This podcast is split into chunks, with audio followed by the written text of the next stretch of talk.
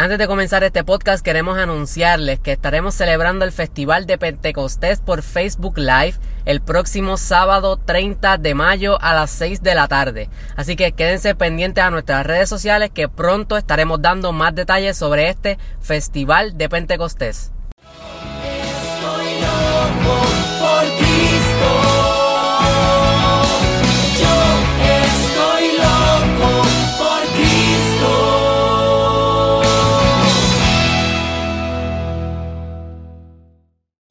Nosotros no somos el producto casual y sin sentido de la evolución. Cada uno de nosotros es el fruto de un pensamiento de Dios. Cada uno es deseado, es amado, es necesario. Benedicto 16. ¿Qué es la que hay mi gente? Bienvenidos al episodio número 14 del podcast Yucat en arroz y habichuelas. Ya hoy vamos a estar tocando los puntos 43 al 45, pero antes les recomiendo que si lo está escuchando el podcast en streaming de audio, ya sea Spotify o Apple o Anchor, pues que en YouTube está el cada punto está escrito, o sea, lo puedes leer a la vez que escuchas este podcast. Hoy estaremos discutiendo los puntos 43 al 45, como ya dije, así que vamos a comenzar. El primer punto es el número 43 que dice, ¿es el mundo un producto de la casualidad? No, es Dios, no la casualidad, la causa del mundo. El mundo, ni por su origen, ni por su orden interno, y su fidelidad es el producto de factores que actúen sin sentido. Los cristianos creen que pueden leer la escritura de Dios en su creación. A los científicos que hablan de que la totalidad del mundo es un proceso casual, sin sentido y sin finalidad, les replicó el beato Juan Pablo II, que en este caso es ya santo, en el año 1985. Hablar de azar delante de un universo en el que existe tal complejidad en la organización de sus elementos y una intencionalidad tan maravillosa en su vida sería igual a abandonar la búsqueda de una explicación del mundo como él se nos muestra. De hecho, sería equivalente a aceptar efectos sin causa, supondría la abdicación de la razón humana, que renunciaría de este modo a pensar y a buscar una solución a los problemas. Este punto lo que rápido pues a mí me da a entender es que nada pasa por casualidad. O sea, todo lo que sucede en este mundo tiene una razón de ser y es porque procede de la voluntad libre de Dios, desde su sabiduría y su amor. O sea que Dios ha creado todo el universo libremente y todo está, ¿verdad? Eh, por mano de, por su mano, pues todo lo que sucede, pues tiene una razón de ser.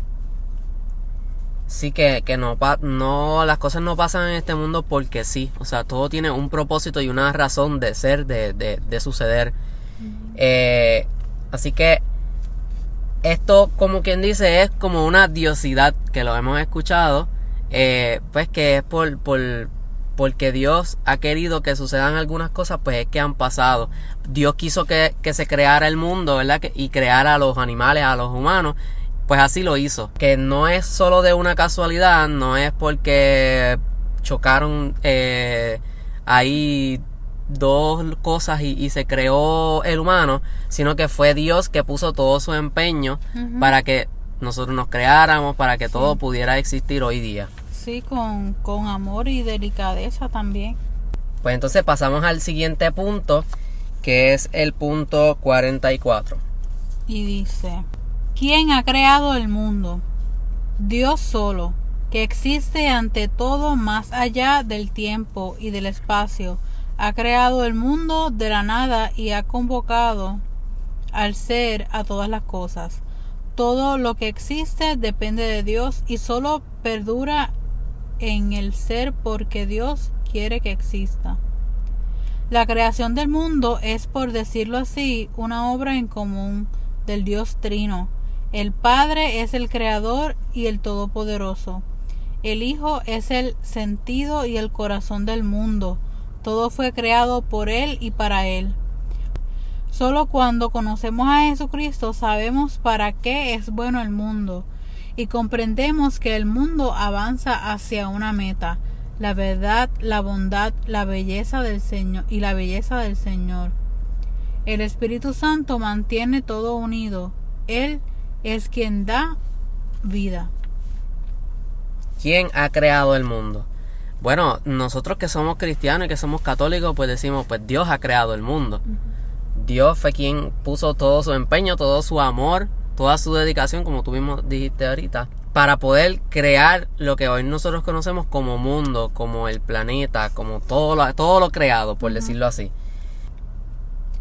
Pues aquí lo que nos dice es que Dios Trino, pues es quien ha creado el mundo de la nada y cada una de las personas de la, de la Santísima Trinidad pues tienen un rol en esta creación, ¿verdad? Y decía que, que el Padre es el creador y el Hijo pues es el sentido y el corazón de esta creación y que el Espíritu Santo es quien mantiene toda esta creación unida también nos dice que pues que esta creación es una obra en común de la Santísima Trinidad que no actuó Dios Padre solo, sino que en esa comunidad, en esa primera comunidad, en esa comunión de amor, pues ahí es que ha surgido toda esta creación.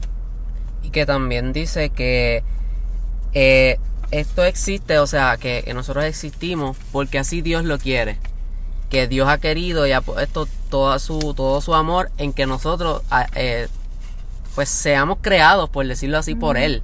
O sea, Él quería que nosotros existiéramos y por eso nos ha hecho. Así igual que, que todo lo que existe hoy día, este, que se entiende por creación. Pues entonces pasamos al último punto del episodio de hoy, que es el punto número 45, y dice, las leyes de la naturaleza y el orden de las cosas naturales también proceden de Dios? Sí, también las leyes de la naturaleza y el orden de las cosas naturales pertenecen a la creación de Dios. El hombre no es una hoja en blanco, está marcada por el orden y las leyes del ser que Dios ha inscrito en su creación. Un cristiano no hace sin más lo que quiere, sabe que se perjudica a sí mismo y a su entorno cuando niega las leyes naturales, usa de las cosas contra su orden interno y quiere ser más inteligente que Dios, quien las creó. Sobrepasa la capacidad del hombre el pretender hacerse a sí mismo desde cero. Aquí, bueno, lo que yo entiendo es que Dios pues obviamente creó todo y tiene su propio orden y su propia bondad, ¿no? Que tenemos que también dejar a Dios ser Dios en esta creación. No podemos eh, tratar de sustituir ese rol de Dios y hay que dejar que el curso de la creación pues siga. No podemos interrumpirlo. Y aquí pues vivimos con tantos ejemplos de tantas personas que se empeñan en ser el papel de Dios. Primero con la creación, con la naturaleza. O sea, retando la naturaleza diciendo que por aquí va a pasar tal cosa y construyen en lugares que no deberían construir porque quieren ir más allá, ¿no? Y después podemos ver quizás una catástrofe en ese lugar o, o algo como que diga, mira, eso no iba aquí, lo pusiste y mira lo que pasó, ¿no? Este... Con la misma ciencia también que queremos eh, crear un humano o sea, queremos crear un humano practicando la ciencia y obviamente los humanos no podemos crear humanos porque eso es creación de Dios. Que no podemos eh, creernos o jugar a ser dioses. Sí, también pensé en eso porque pues hay personas que, que, que por alguna razón, Dios solo sabe, ¿no? Eh, no pueden tener hijos. Y, y, y en ese en ese deseo de, de tener esa, de poder ser madres y padres, este, biológicamente, se empeñan en tantas cosas, este, en tantos métodos que no, no están muy bien. Y eso pues da tristeza porque están pensando en ellos mismos, en ese deseo egoísta que tienen.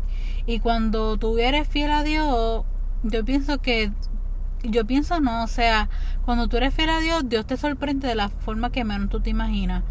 Y esto me, me, deja, me lleva a pensar un caso de una persona cercana que pues ella y su esposo, pues ella tenía una condición que, que llevaban años casados y no habían tenido, no habían tenido un hijo y pues ellos asumieron esa realidad como que mire pues nos toca experimentar la maternidad, la paternidad de otra forma, este, un poco más espiritual, ¿no?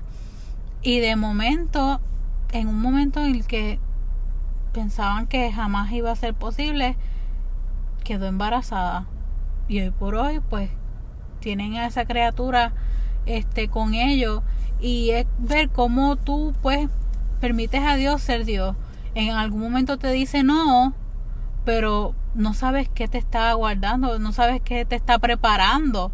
Este, Sí, en quizás ese es, sentido. quizás es algo mucho mejor de lo que uno se puede esperar.